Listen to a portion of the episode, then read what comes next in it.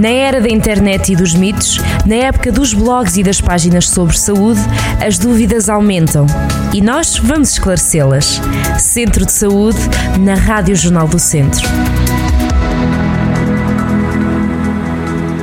Sejam bem-vindos a mais um Centro de Saúde. Hoje vamos falar sobre melanoma. O Dia Europeu desta doença já passou, foi no dia 11 do passado mês de maio, mas, Dr. Pedro Vaz, bem-vindo ao Centro de Saúde. Nunca é tarde para lembrarmos um problema sério, sobretudo agora quando uh, vamos começar com o calor a sério, não é, eh, Dr. Bem-vindo. Muito obrigado. Uh, é sempre um assunto muito importante e que muitas vezes acaba por ser, por ser desvalorizado por todos nós. Exatamente. Oh, Soutor, então começamos mesmo pela pergunta mais básica. O que é que é o melanoma e se, por outro lado, deve gerar preocupação uh, a todos nós? Pronto, um, melanoma é um tumor maligno da pele. Podemos lhe chamar vários nomes, pode ser um tumor maligno da pele, pode ser um cancro, uma neoplasia, pode, pode haver vários nomes, mas acaba por tudo corresponder à mesma coisa. Nós temos vários tipos de tumores malignos e o melanoma é um dos mais frequentes e um dos mais graves. Isso o que acontece é que em Portugal, até mesmo pela nossa localização, o nosso país, como está muito perto da região do Equador, acabamos por ter uma grande exposição solar. E aquilo que nós sabemos neste momento é que 90% dos casos acabam por estar associados ou a, caso a queimaduras solares, façam uma exposição solar uh, excessivas, ou então até outros fatores que são menos, neste caso, são menos importantes, como o número de sinais, uh, se há hábitos tabágicos, o tabagismo contribui muito também para aumentar o risco, a idade da pessoa, numa idade mais avançada, o risco também é maior, se há alguma história familiar em termos de sensibilidade e, acima de tudo, para as pessoas que podem fazer algum tipo de medicação que pode comprometer o sistema imunitário, porque este tipo de, de, de neoplasia acaba por surgir, às vezes, por um déficit do nosso sistema imunitário em, em ser capaz de conseguir combater as células que estão alteradas na nossa pele. Uhum.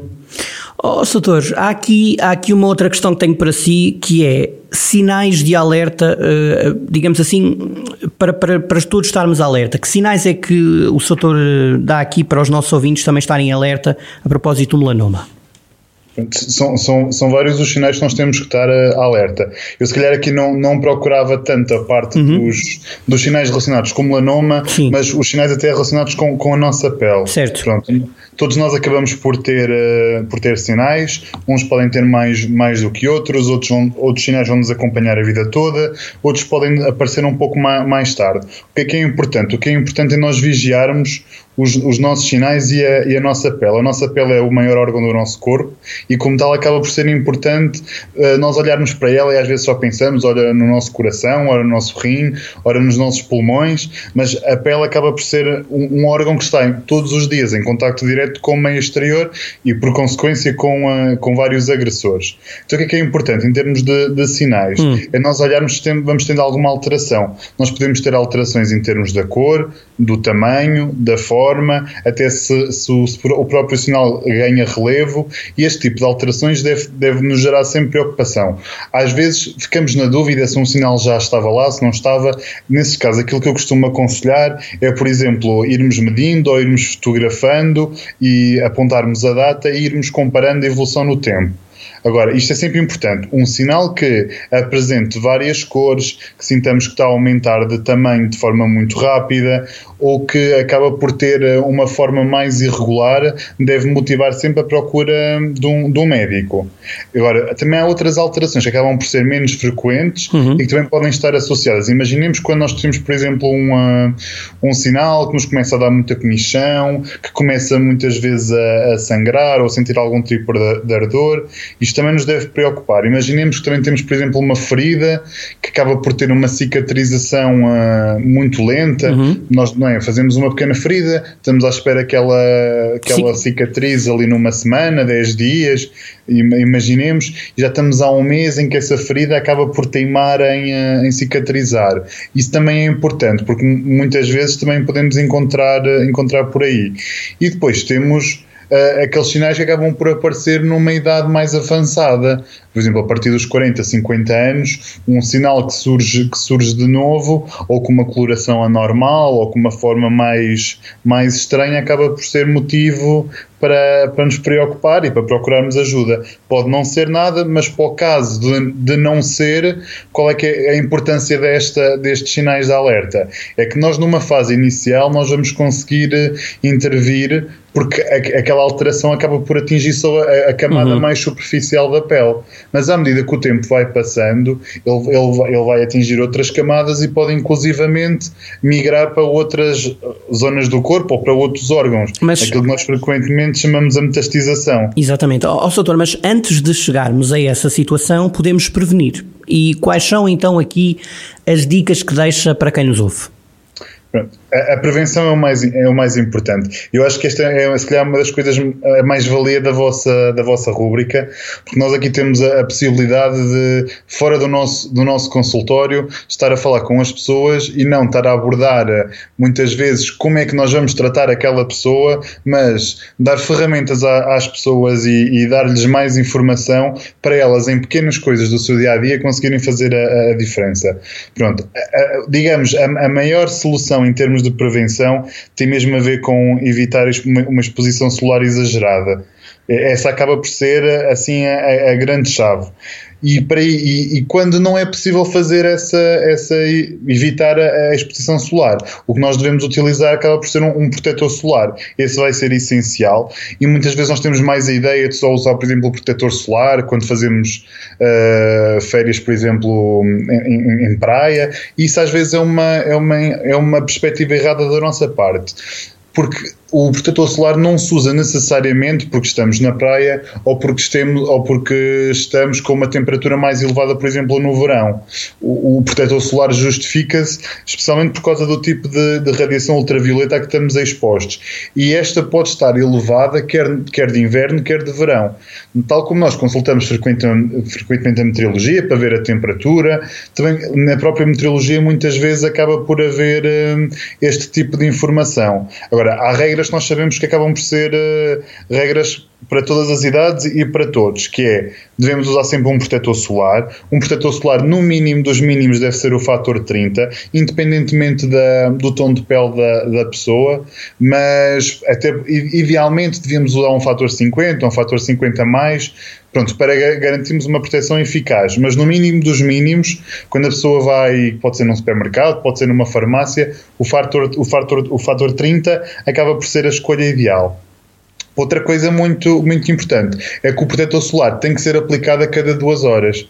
Muitas vezes aquilo que eu vejo no, no, no consultório quando estou a falar com os meus doentes é que eles acabam por aplicar uma vez de manhã, uh, vão à praia, depois acabam por aplicar a seguir ao almoço antes de fazerem o outro período de praia e muitas vezes eles acabam por estar períodos mais prolongados na praia em que essa cobertura já não existe. Exato. Especialmente se for, se for um grupo de crianças que acabam por ir mais vezes à, à água ou, ou, ou, na piscina e, e, o próprio protetor acaba por ter um desgaste mais, mais rápido. Portanto, é preciso renovar, é preciso ir renovando, não é?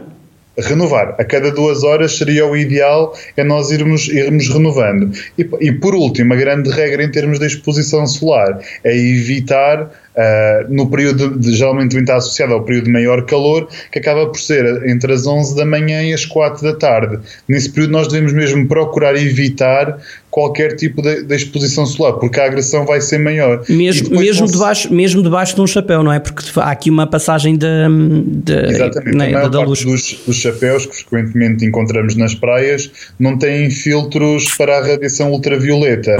É claro que acabamos por ter ali uma camada de proteção, mas o risco de mesmo dessa forma também podermos contribuir para uma queimadura, uhum. especialmente se não estivermos a fazer uma boa aplicação do protetor solar, acaba por, uh, por estar aumentado. E depois são estes sucessivos escaldões, é como, como, lhe costumamos vulgarmente chamar, ao longo dos anos, que nos vão aumentar significativamente o risco, porque é assim, enquanto que a maior parte das das doenças agudas, uhum. infecciosas, nós vamos tratando pontualmente. Aqui não, o risco vai se acumulando. A nossa pele uh, consegue regenerar uma, consegue regenerar duas, mas acaba por lá ficar como, como uma cicatriz. Uhum. E estas cicatrizes vão se acumulando e ela vai chegar a um certo momento em que já não vai ser capaz, digamos, de, de conseguir uh, regenerar completamente e tem uma maior predisposição então para desenvolver, por exemplo, um melanoma. Já para não falar de, das dores com que ficamos, quem apanhou um escaldão sabe do que é que estamos a falar, não é? Porque de facto são, é um desconforto imenso de, de, de andar, de, enfim, de, sair de casa, de calçar Mas até às vezes os sapatos. Acaba por ser, um, por ser um, uma memória curta.